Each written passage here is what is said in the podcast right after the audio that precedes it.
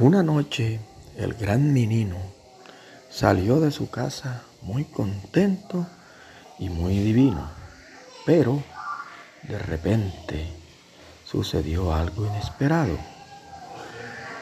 Un enorme perro lo acechaba. El pobrecito, muy asustado, se subió a un árbol.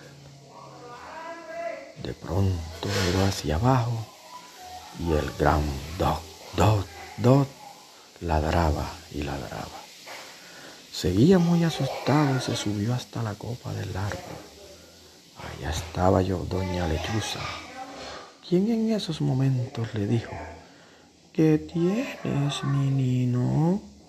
¿Por qué tan asustado? Lo que pasa es que ella viene dot, dot, dot y me quiere hacer daño. No te preocupes, mi niño.